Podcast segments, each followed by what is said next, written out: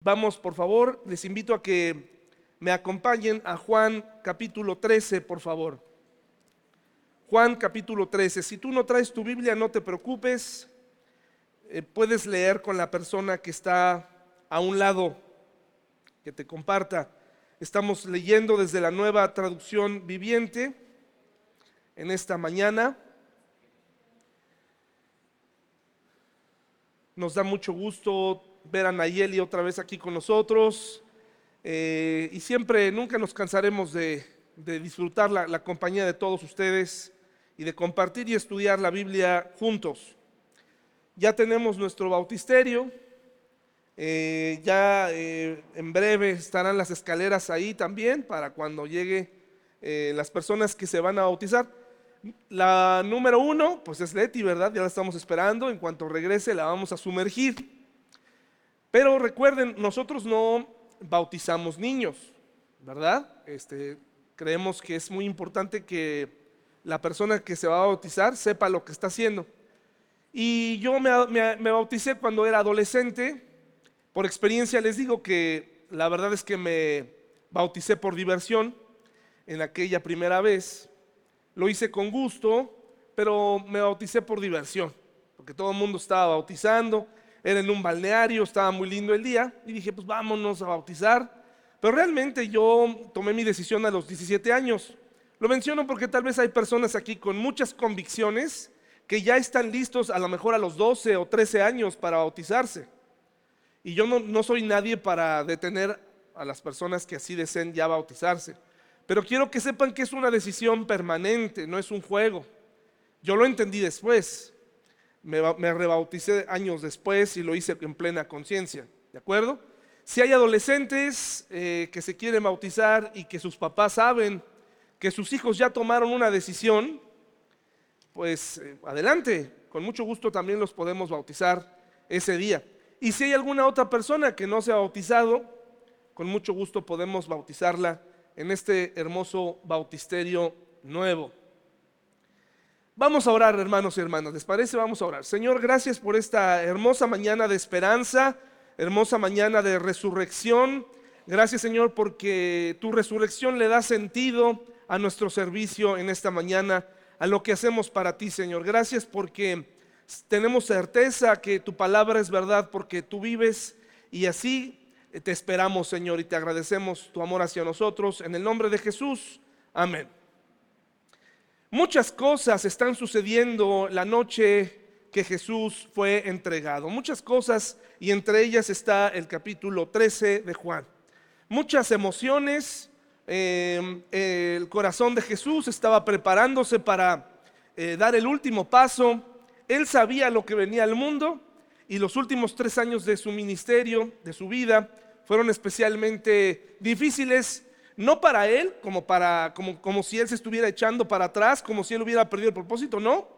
Sencillamente él era hombre, 100% Dios, 100% hombre, y experimentó lo que cualquier hombre hubiéramos experimentado en un momento de estrés, solamente que él llegó a una ansiedad tremenda.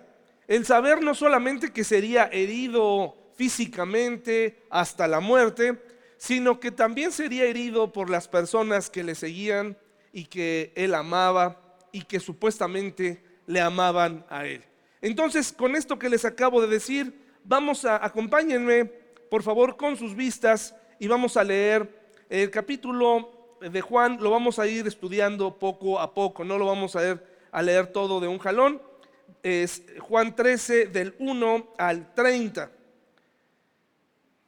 Dice así, antes de la celebración de la Pascua, Jesús sabía que había llegado su momento para dejar este mundo y regresar a dónde, hermanos y hermanas? A su Padre. Y si se fijan ahí, eh, Dios es nuestro Padre, pero en este caso, Él está hablando de finalmente la segunda persona de la Trinidad regresando a su reino, ¿no? Regresando de donde había venido, donde está ahora. Dice, había amado a sus discípulos durante el ministerio que realizó en la tierra y ahora los amó hasta el final. Era la hora de cenar y el diablo ya había incitado a Judas, hijo de Simón Escariote, para que traicionara a Jesús. Jesús sabía que el Padre le había dado autoridad sobre todas las cosas y que había venido de Dios y regresaría a Dios. Se está celebrando la Pascua, hermanos y hermanas, una de las fiestas más importantes del pueblo judío, en donde se estaba celebrando que en algún momento se había sido esclavo, pero que ahora ya se era libre. ¿De acuerdo? Ahora ya el pueblo de Israel había sido libertado. ¿Se acuerdan cómo fueron liberados en el desierto? ¿Se acuerdan cómo eh, fueron llevados al desierto, pero fueron liberados de Egipto, del, del faraón? ¿Se acuerdan los milagros que ocurrieron ahí, que Dios intervino a través de Moisés y Aarón y sucedieron muchas cosas? ¿Y se acuerdan aquella noche en donde Dios, la última noche en donde lo saca, manda la última plaga, una de las plagas más tremendas que fue la muerte de los primogénitos. Pero había una razón, había solamente una forma de evitar que las personas eh, y los primogénitos murieran esa noche.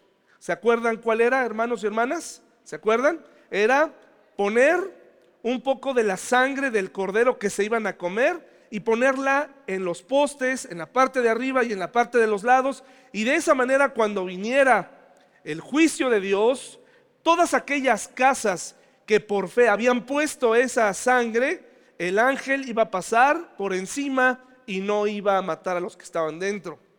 Como todo, vivimos en un mundo libre desde siempre. Desde los primeros dos hombres, el hombre y la mujer que pisaron este mundo, fueron libres para decidir. Libres como tú y como yo de decidir.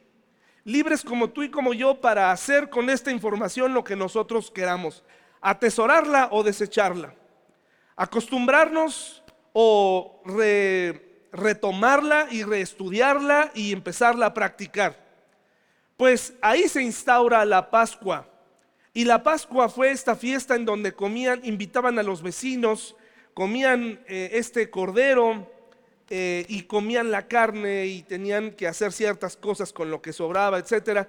Y se celebraba la Pascua y así salieron resumiendo bastante, y de ahí se dijo, vas a hacer esta fiesta y lo vas a hacer siempre para conmemorar que Dios lo sacó de su esclavitud. Ya todos sabemos lo que ocurrió en el desierto, las personas que salieron y que se quejaban cuando vivían en Egipto, ustedes saben lo que ocurrió ya cuando estaban en el desierto libres, empezaron a decir, estábamos mejor como estábamos, ¿Por qué nos sacaste de allá? Estábamos con las ollas de carne. O sea, resulta que ellos vivían en un paraíso, ¿no? Que resulta que, ellos estaban muy bien. Se les había olvidado la esclavitud y entonces eh, salen y se quejan. Y bueno, eh, obedecieron, empezaron a celebrar la Pascua, pero con el tiempo, como todo, la gente se empezó a acostumbrar a la Pascua la gente se empezó a acostumbrar. Como tú y como yo, ¿no? ¿Recuerdas la primera vez que entraste a una iglesia? ¿Recuerdas la primera vez que tomaste una decisión por, por Jesús? No importa qué edad tengas, yo recuerdo que la primera vez que entendí lo que Jesús había hecho por mí, realmente me quebranté, realmente fue un momento importante para mi vida. Pero te puedo decir que a partir de ese momento ha habido destellos, ha habido momentos emocionantes, pero sí quiero admitir que con el tiempo me acostumbré a ser cristiano. Me acostumbré a venir a la iglesia, con mis padres o sin mis padres, ¿no? Me acostumbré y a todo nos acostumbramos, ¿verdad? Eh, ¿Qué pasa cuando, cómo es que llegaríamos, a valorar eh, pues la libertad de la esclavitud, el día que nos, nos prohíban reunirnos, entonces estaríamos pensando, ay, ¿te acuerdas cuando nos reuníamos? El día que prohíban las Biblias, ay, ¿te acuerdas qué bonita, qué cosas tan hermosas decía la Biblia? El día que eso pase, o el día que ya no tengas salud, te acostumbraste a tu salud, te acostumbraste a tus pies, te acostumbraste a tus manos, a tus ojos, hasta que ya no puedes ver. Así somos. Nos detenemos muy poco a pensar en la magnitud de las cosas. Y la Pascua era un recordatorio, y eso es lo que Dios hace en la Biblia a través de los años. Es un recordatorio constante porque se nos olvida quiénes somos, si somos cristianos, por qué vino Jesús. La mayoría de las personas hoy en día sabe de Jesús. Le prendes a la televisión y están esas películas, muchas de ellas bien chafas, ¿no?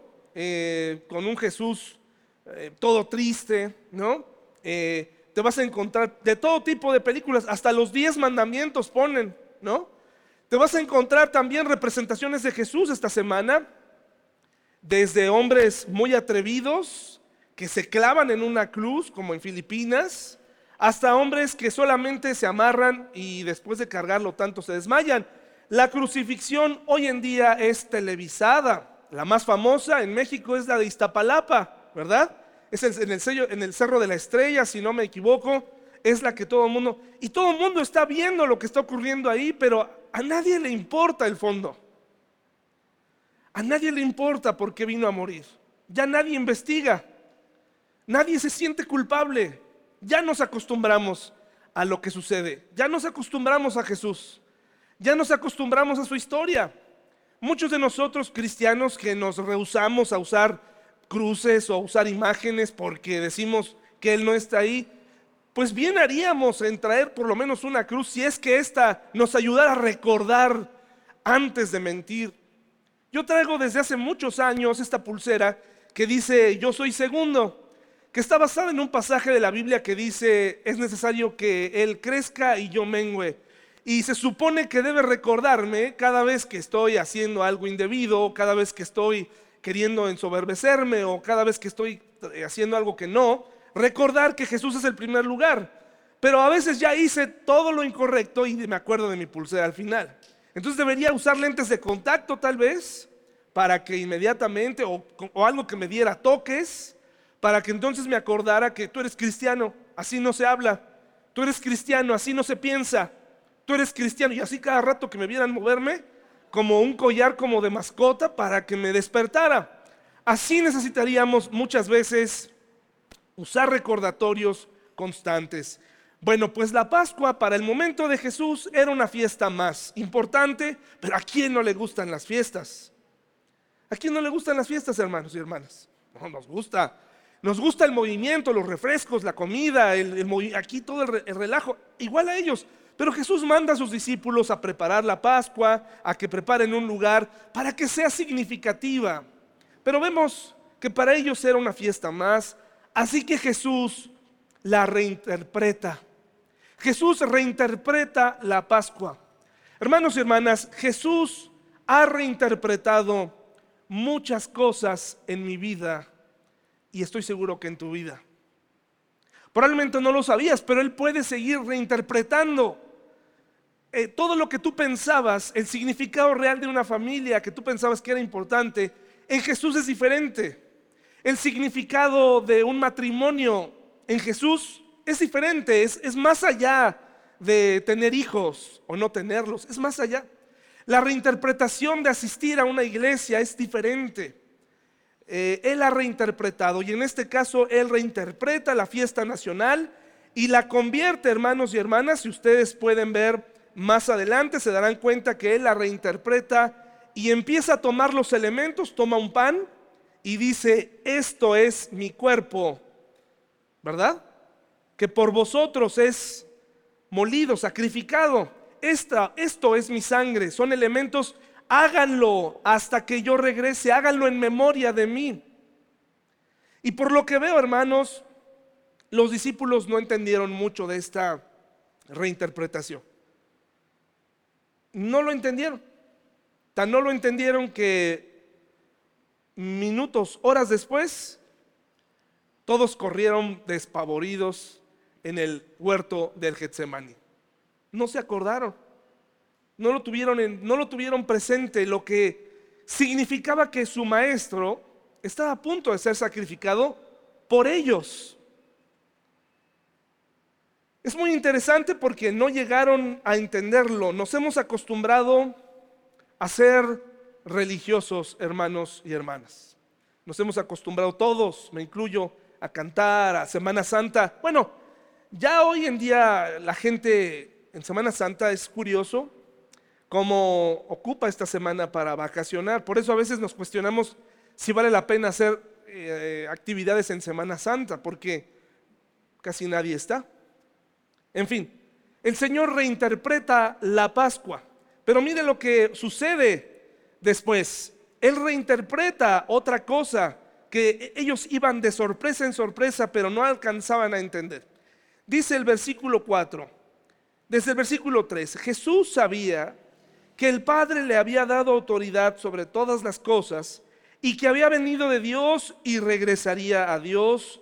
Así que se levantó de la mesa, le pegó a la mesa y dijo, ya, ¿por qué no entienden? Así les dijo. Ustedes están tapados, ustedes no entienden la importancia de lo que va a ocurrir. Él conocía los corazones de ellos, hermanos y hermanas. ¿Alguna vez has preparado algo? Sobre todo las mamás lo van a entender mejor, las abuelas lo van a entender mejor que nosotros los hombres. ¿Cuántas veces las mamás nos han preparado una mesa? Nos han preparado, o las abuelas hacen algo para el nieto o la nieta. Y se sientan, nos sentamos los hijos malagradecidos, los nietos maleducados, y le decimos, no me gusta, esto no me gusta, te quedó horrible, te quedó salado. Híjole, ellas aguantan, ¿eh? Aguantan eso y más. Porque para ellas es especial por lo menos que lo hayan probado, pero se dan cuenta que horrible, se siente feo. Y para los que estamos alrededor decimos, bueno, ¿no? Que te regalen algo, que con tanto cariño, gente que ahorró para darte algo y ahí está. Y tú haces una cara de, mm, ¿esto es todo lo que tenías? Un iPad Pro de 40 mil pesos. ¿Esto, ¿Esto es lo que valgo para ti, mamá? ¿Esto soy para ti? Entonces así tenemos esa actitud, pues qué bueno que no estamos hablando de nosotros en respuesta a lo que él sabía, porque él sí sabía los corazones de las personas. Qué bueno que no tenemos la habilidad de conocer el corazón y lo que hay en el corazón de la gente. Qué bueno. Porque es más, estaría, no estaríamos nadie aquí. Imagínese toda la información que Jesús recibía. Porque por un lado, él estaba hablando de la cena del Señor, estaba hablando y dice la Biblia que su corazón se empezó a entristecer, empezó a conmoverse, empezó a sentirse ansioso. Y imagínese de pronto el pensamiento de que crees, Pedro está a punto de traicionarte.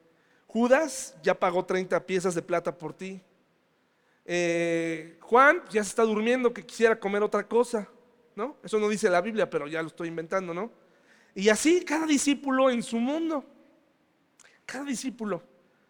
Qué bueno que no podemos saber lo que es realmente en el corazón. Por eso estudiamos acerca de nuestro corazón engañoso, porque todo, todo lo que nos queda, todo lo que te queda a ti como esposa, como esposo, como hijo, como hija, como amigo, como amiga, como hermanos, es creer que la persona está siendo sincera cuando te dice, te quiero, cuando te dice, cuentas conmigo, cuando te dice, esta es tu casa, cuando te dice, qué bien te ves. Y todo lo que nos queda es, te creo.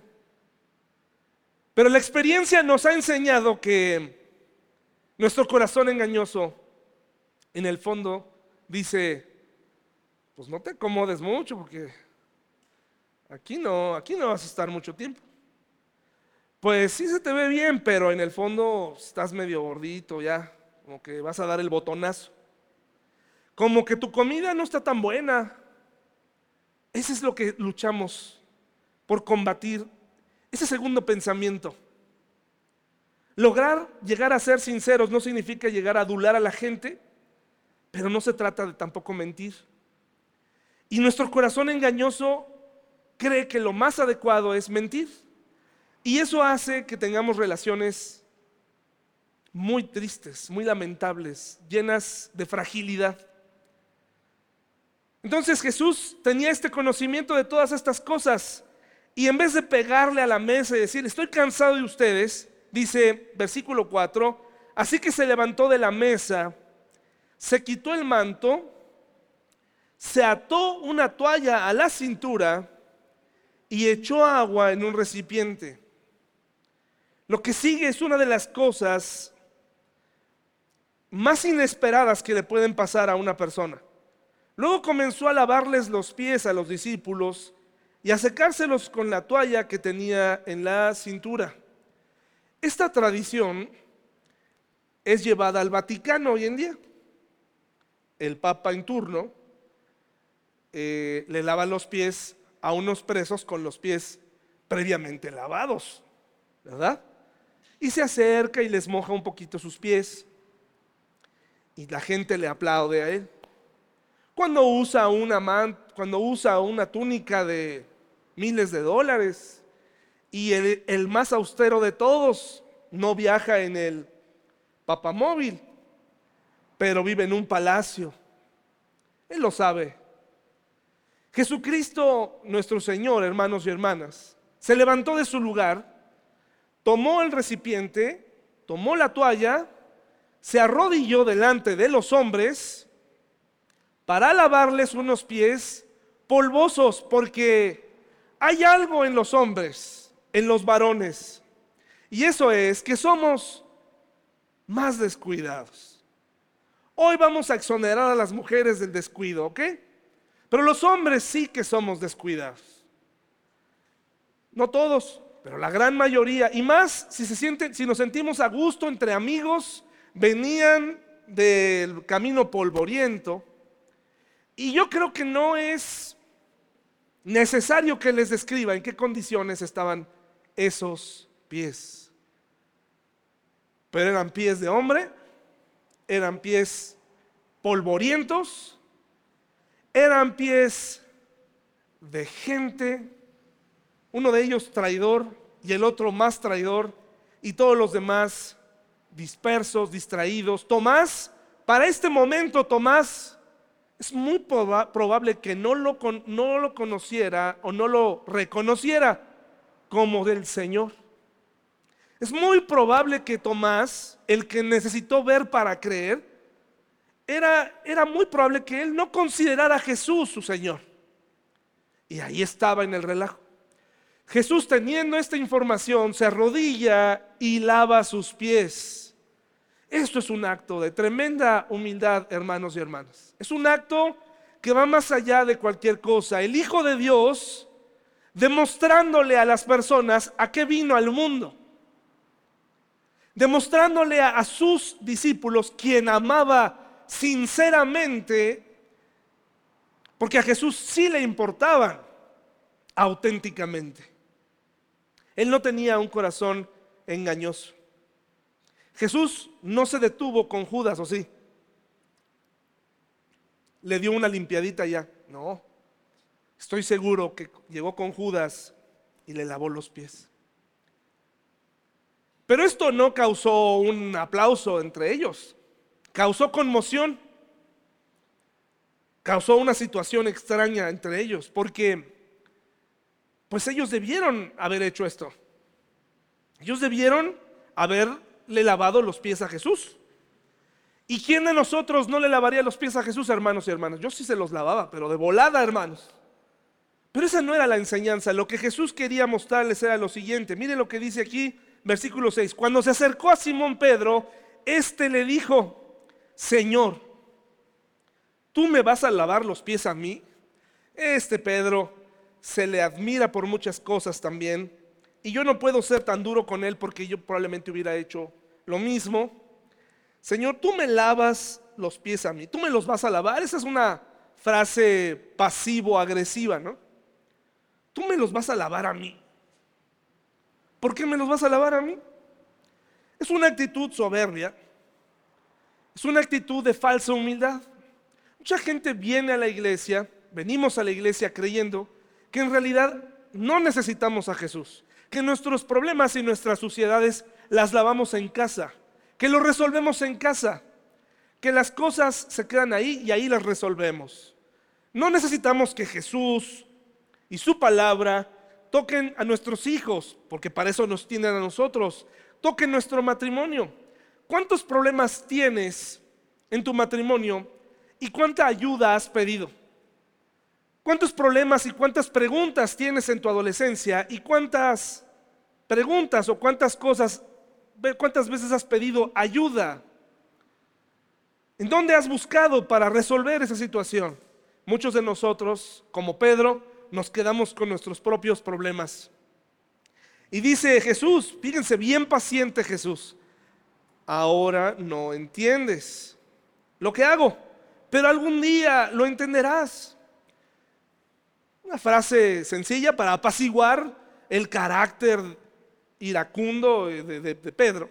Pero dice, no, protestó Pedro, jamás me lavarás los pies. Y estos son de esos típicos momentos que cambian todo el ambiente de una reunión. ¿Has tenido momentos así? Jesús, ¿qué creen que hizo, hermanos y hermanas? Se levantó y dijo, bueno, pues allá tú. Yo si hubiera sido Jesús, hermanos, yo hubiera dicho, sí, pues quédate con tus pies sucios.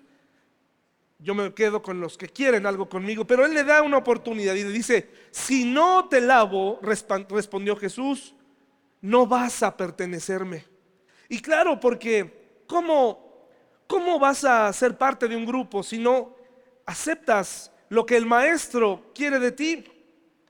Esto era el primer indicio de lo que Pablo podía, Pedro podía llegar a ser más adelante. Unas horas después, este Pedro emocional estaba a punto de traicionar al maestro. Dice, entonces, otra contestación, eh, pues sin mucho pensamiento, dice, entonces lávame también las manos y la cabeza. Señor, no solo los pies, exclamó Simón Pedro. Jesús respondió, una persona que se ha bañado bien no necesita lavarse más que los pies para estar completamente limpia y ustedes discípulos están limpios aunque no todos. Dice, pero Jesús sabía quién lo iba a traicionar. A eso se refería cuando dijo, no todos están limpios. Nuevamente el corazón sucio. Aquí, nuevamente, esta costumbre que había de lavar los pies es reinterpretada por Jesús y ahora Él dice, no solamente tienen que estar dispuestos a venir a la iglesia, a hacer sacrificios, sino que tienen que aprender a amarse mutuamente, a lavarse los pies mutuamente. Esa es la enseñanza del Señor Jesús, una actitud de profundo amor. Esta sería la última actividad que tendrían los trece. Sería la última actividad y se estuvo tornando un poco tensa, ¿verdad? Estaba tensa la, la situación ahí. Finalmente termina de lavarles los pies, pero reinterpreta. Hasta este momento se han reinterpretado dos cosas. La Pascua, ahora es la cena del Señor, y el servicio. ¿Quién es el primero en el reino de Dios, hermanos y hermanas? El que está dispuesto a servir. El que está dispuesto a servir. Dos cosas, hermanos y hermanas, difíciles para nosotros de encontrar y de hacer. Es difícil encontrar personas en la iglesia que quieran hacer cosas sin esperar algo a cambio. Dice el versículo, por favor leamos eh, del 12 al 17, dice, después de lavarles los pies, se puso otra vez el manto, se sentó y preguntó, ¿entienden lo que acabo de hacer? Ustedes me llaman maestro y señor y tienen razón porque es lo que soy. Y dado que yo, su señor y maestro, les he lavado los pies, ustedes deben lavarse los pies unos a otros. Les di mi ejemplo para que lo sigan. Hagan lo mismo que yo he hecho con ustedes. Les digo la verdad, los esclavos no son superiores a su amo, ni el mensajero es más importante que quien envía el mensaje. Ahora que saben estas cosas, Dios los bendecirá por hacerlas. Entonces, hace un lado la religión hace un lado lo que la gente cree de las personas importantes en las iglesias, nos pone a todos en un mismo lugar, pero ¿qué creen? Acompáñenme a Lucas 22, 24, por favor, unas páginas atrás. Lucas 22, 24.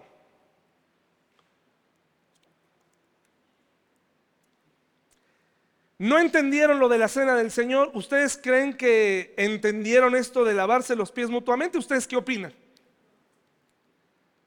Lucas 22, 24, ¿ya lo tenemos? En esa misma cena, En ese momento, después de haberle lavado los pies a sus discípulos, se quedaron haciendo sobremesa. ¿Y saben de qué hablaron? ¿Qué dice el versículo 24? Después comenzaron a discutir quién sería el más importante entre ellos. La discusión se tornó otra vez en ellos mismos, no entendieron la segunda reinterpretación del Señor Jesucristo. Hermanos y hermanas, tal vez usted piensa que vamos hacia una nueva exhortación de Semana Santa y que el sermón va orientado a los que ya tienen muchos años sentados aquí, va orientado a, híjole, tengo que entender más, ¿no? Sí, ya voy a poner más atención, sí, ya no voy a ser tan religioso, sí voy a servir más, ya. Podemos cerrar nuestras Biblias y nos podemos ir tranquilos con este nuevo mensaje de Semana Santa, un año más escuchando la Biblia, un domingo más en tu vida cristiana, pero de eso no te voy a hablar hoy. Te voy a leer algo. El amor verdadero es un espléndido anfitrión. Hay amor cuya medida es la de un paraguas. Hay amor cuya actitud incluyente es la de una gran marquesina. Hay amor cuya comprensión es tan amplia como el cielo azul. El objetivo del Nuevo Testamento es convertir el paraguas en una tienda de campaña y unirla con la gloriosa cubierta del ancho cielo. Amplía las paredes del amor de familia hasta que incluyan al vecino. Amplía una vez más las paredes hasta que incluyan al extraño. Amplía las paredes una vez más hasta que incluyan al enemigo. El amor de Dios, hermanos y hermanas, demostrado muchas veces y en la cena lavándole los pies, es una demostración para nosotros que el amor es todo para el cristiano. Y tenemos que aprender a amarnos mutuamente. El Señor, hermanos y hermanas, vino a reinterpretar el amor. Vino a hacerlo por nosotros y nos vino a enseñar cómo se debe amar a alguien. Y tal vez estamos muy lejos de amar como Él amó. Versículos del 1 al 2 de Juan 13, por favor. Tengo más de una década predicando, hermanos y hermanas. Juan 13, versículo del 1 al 2. Tengo más de 15 años, tal vez, de abrir una Biblia. Y he hablado la mayoría de las veces y me he jactado de decir que soy una persona que trata de hablar de la gracia de Dios, del amor no merecido pero si reviso las enseñanzas del pasado, me doy cuenta que la mayoría de las veces siempre terminé exhortando a las personas a hacer más por Dios, a hacer más por los demás. Un reto constante, una exhortación constante. Pero quiero decirles algo que en, en, estos años, 15, 10 años, los que sean, nunca he dicho, hermanos y hermanas. Y es que estas historias, como la de Juan 13, van dirigidas a un público que no iba a entender absolutamente nada. Este mensaje, hermanos y hermanas, es para personas que la mayoría de las veces no entendemos nada de lo que estamos diciendo. Eso no te hace ser tonto no me hace ser tonto o incapaz. Sencillamente tenemos tantas cosas en que pensar. Tenemos tantos pensamientos. Pero yo estoy seguro que Jesús sabía exactamente que estas personas no iban a entender nada. El propósito de estas de estos de lo que él estaba haciendo no era que ellos comprendieran, por supuesto que lo dijo, pero él sabía, él nos conoce. Llega un momento después de 12, 14 años de predicar la palabra de Dios y de como humano esperar que la gente tenga diferentes reacciones, sabiendo obviamente que cada predicador tenemos nuestra dosis de hipocresía y de falta de crecimiento y que nosotros mismos no entendemos absolutamente nada en muchas ocasiones de lo que estamos diciendo. Que así como predico una cosa, voy y hago otra. Y llega un momento en donde es frustrante el mirar que también las, las personas que los domingos asisten, la mayoría, la gran mayoría, decide libremente hacer todo lo contrario, hermanos y hermanas. Por eso es que esta mañana no voy a hablarte acerca de la importancia de hacer caso, sino hoy quiero que te vayas a tu casa sabiendo algo que tampoco vas a comprender, pero con que lo sepas puede cambiar la forma en cómo empieces el día de mañana la semana. Puede ser jóvenes que están aquí, que han escuchado la Biblia, o que a lo mejor hoy es la primera vez que la escuchas y que para ti esto es un sinónimo de ahora tengo que hacer esto. Nuevamente tengo que comprender las reinterpretaciones de Jesús. Tengo que leer mi Biblia. Y yo sé que para muchos es que fastidio. Qué, lata leer la Biblia, qué lata hacer esto, qué lata estar aquí, qué calor, qué, qué dificultad. La palabra de Dios cada domingo nos dice algo prácticamente más difícil de cumplir. Y seguiremos exhortando y recordando, pero hoy quiero decirte algo muy importante. Dice, hermanos, en el versículo 1, versículo 2 del capítulo 13, antes de la celebración de la Pascua, Jesús sabía que había llegado su momento para dejar este mundo y regresar a su Padre. ¿Cuántas veces Él oró por sus discípulos? ¿Cuántas veces les dio aliento? ¿Cuántas veces les dijo y los consoló, aún sin que ellos comprendieran exactamente Jesucristo, el único ser sincero en este mundo, les dijo, no se turbe vuestro corazón, no tengas miedo, no te preocupes, yo sé que temes por tu vida, yo sé que en este momento no estás dispuesto a ser perseguido por mí, yo sé que cuando me maten, pero ¿cómo te van a matar? ¿No? ¿Cómo crees que te van a matar? Sí, porque es necesario que muera. Pero a ver, ¿cómo? Explícame, porque no entiendo. ¿Cómo que te van a matar? Y todo lo que estamos haciendo, y todo esto es una pérdida de tiempo. Jesús, tranquilos, cuando yo me vaya, regresaré. Y ustedes, donde yo esté, ustedes también, ¿qué? Van a estar ahí. Pero pareciera que estaba lidiando con personas que no comprendían. Y eso que vivieron con él día y noche durante tres años. Es increíble, hermanos. Si se pone a pensar fríamente las cosas, usted se explica por qué se le ocurrió agarrar a un publicano como seguidor, alguien que traicionó a, a su propio pueblo. ¿Por qué eligió a un, a un, pescador que terminó, terminó traicionándolo? ¿Por qué eligió a un tesorero que aparte de robarse el dinero, lo entregó? ¿Por qué agarrar a Simón el celote que traicionó a su movimiento político y que ahora seguía a Jesús? ¿Por qué siguió prácticamente cada uno de ellos era un traidor? Cada uno de ellos había dejado lo que estaba haciendo y en potencia podían llegar a ser un fracaso total, un desastre total en el mundo. ¿Por qué no fue con personas confiables? ¿Por qué no les aplicó una prueba psicométrica? Ah, cómo son buenas las pruebas psicométricas, hermanos y hermanas.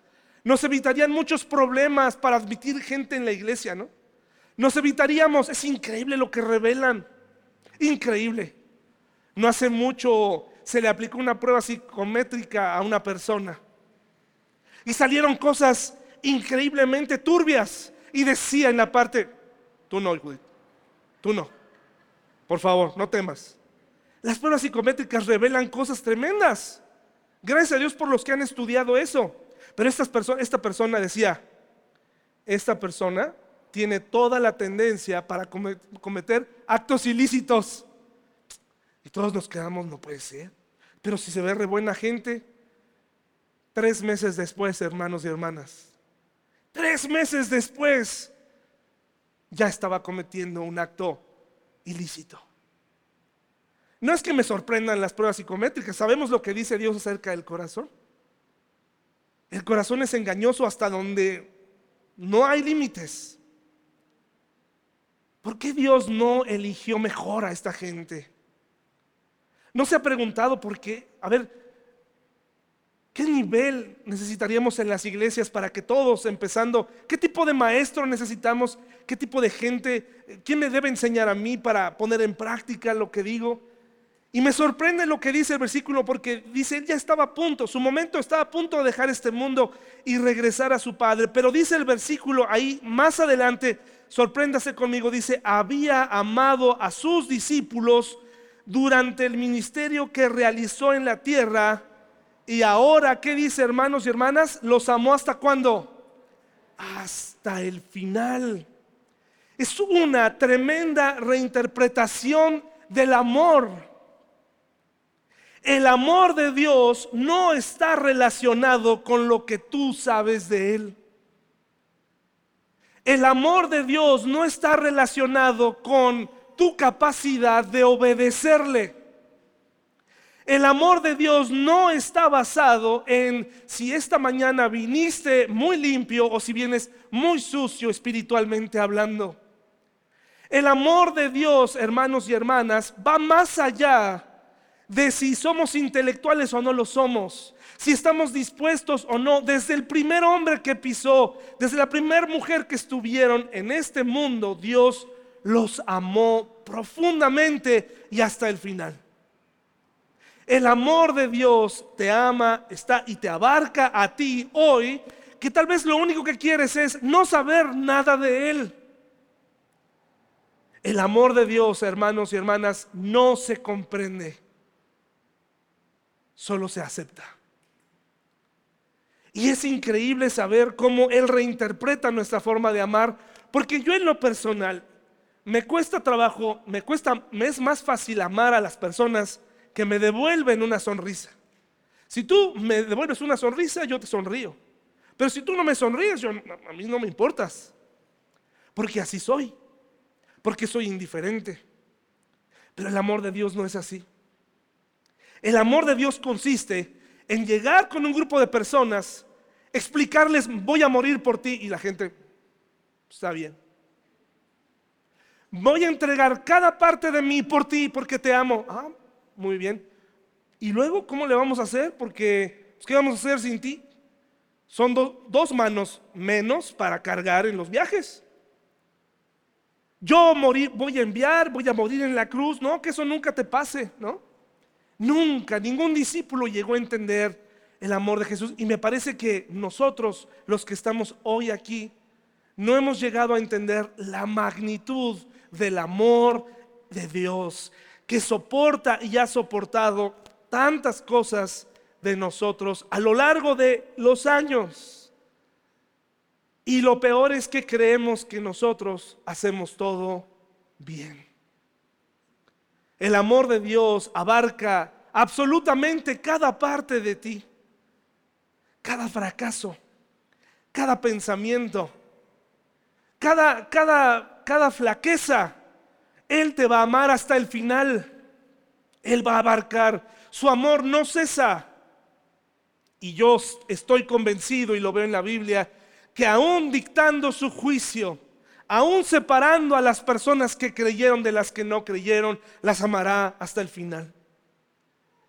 Nunca dejará de amarlas, pero no por eso va a parar el juicio que tenga que venir. Por más fracasos del hombre, por más de las terribles fallas, brilla su amor. Aún sabiendo todo de ti, Él te ama.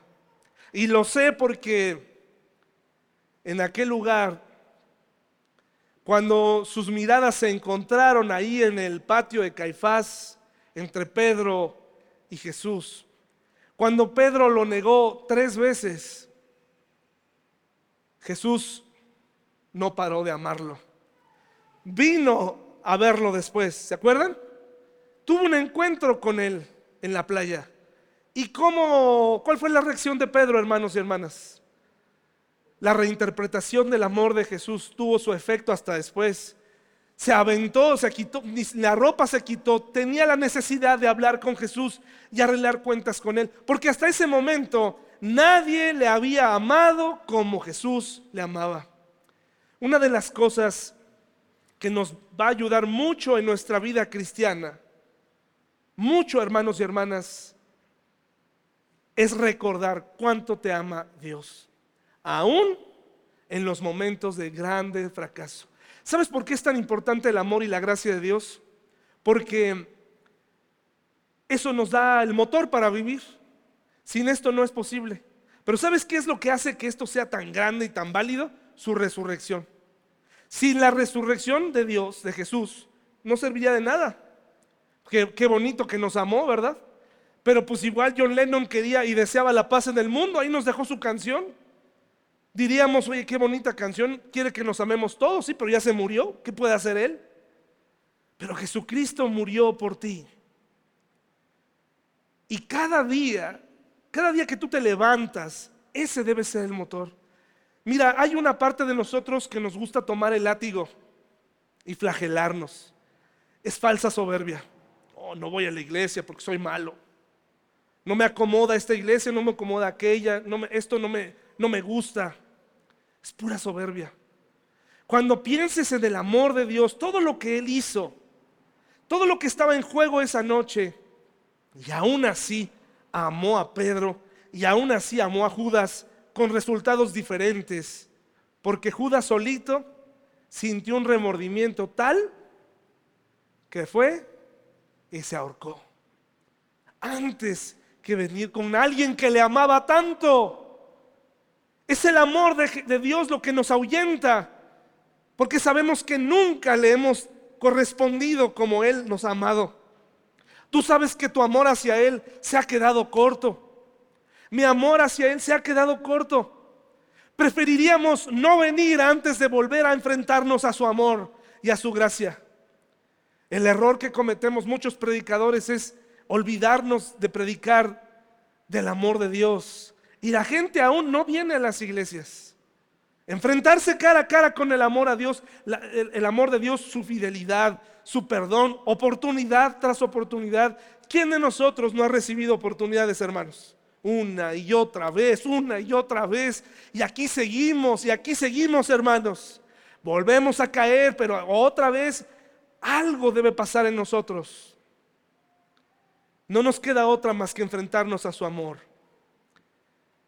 Ayer buscaba una frase para terminar la predicación del día de hoy. Y mi hija, que recién está aprendiendo a leer, me acercó un libro que estaba leyendo. Y esa fue la frase que yo necesitaba. Dice así, hermanos, no es que yo te escogí, porque Señor, eso no podría ser. Este corazón seguiría rechazándote si tú no me hubieras escogido. Mi corazón no tiene a nadie delante de ti porque de tu gracia rica tengo sed. Sabiendo esto, si te amo, es porque tú debes haberme amado primero. Dice Juan, hermanos, 4 al 19, por favor, primera de Juan. Aquí vamos a terminar. Efectivamente, esa noche los discípulos solamente comprendieron que tenían miedo y que tenían que huir de ahí y que tenían que escapar. Pero luego comprendieron que Jesús los había amado tanto que era muy importante ir por el mundo y transformarlo. Primera de Juan 4:19, ¿ya lo tenemos hermanos? Dice la reina Valera, nosotros le amamos a Él porque Él nos amó primero. Así dice la reina Valera. Nosotros le amamos a Él porque Él nos amó primero. Pero dice la, nueva traducción viviente, dice, nos amamos unos a otros porque Él nos amó primero. Así que tú no escogiste estar aquí. Es decir, si hay alguien aquí que piensa, pues es que yo, yo elegí ser cristiano, yo elegí amar a Dios, no es tan sencillo. Él te eligió a ti. Hasta el final. Juan 15, hermanos, aquí terminamos. Juan 15.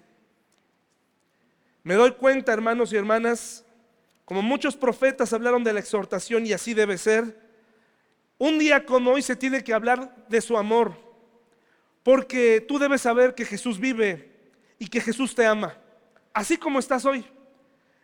Él sí te soporta, tal vez yo no.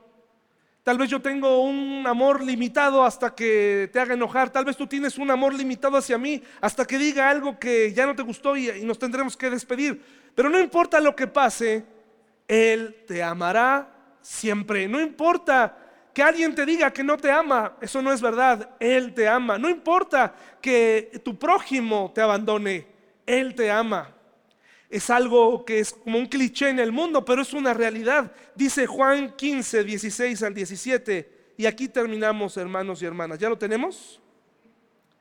Mire, lo voy a leer desde el 9 porque estamos, estamos viendo a Jesús hablándole a su Padre. Dice, yo les he amado a ustedes tanto como el Padre me ha amado a mí. Permanezcan en mi amor. Cuando obedecen mis mandamientos, ¿qué dice hermanos y hermanas? Permanecen en mi amor, así como yo obedezco a los mandamientos de mi Padre y permanezco en su amor. Les he dicho estas cosas para que se llenen de mi gozo, así es, desbordarán de gozo. Este es mi mandamiento, ámense unos a otros de la misma manera en que yo los he amado. No hay amor más grande que el dar la vida por los amigos. ¿Y quién lo está diciendo, hermanos? El, el único que lo hizo, ¿verdad? Ustedes son mis amigos y hacen lo que yo les mando. Yo no los llamo esclavos porque el amo no confía sus asuntos a los esclavos. Ustedes ahora son mis amigos porque les he contado todo lo que el Padre me dijo. Ustedes no me eligieron a mí, yo los elegí a ustedes. Les encargué que vayan y produzcan frutos duraderos. Así el Padre les dará todo lo que pidan en mi nombre. Este es mi mandato. Ámense unos a otros. Si tan solo, hermanos, pudiéramos poner en práctica. Y yo no veo, después de 12 años, otra solución para enseñar acerca del amor que empezar a practicarlo. No le veo yo otra solución, hermanos y hermanas. No le veo otra otra opción más que comenzar a poner en práctica el amor. Puede ser que muchas cosas no comprendamos. Puede ser que vivamos a nuestra manera y Él seguirá amándote. Y aún en medio del amor, si Él elige un camino de disciplina para ti, lo hará. Hermanos y hermanas, por favor, vamos a terminar esta mañana. Les invito a ponerse de pie y vamos a terminar con una oración.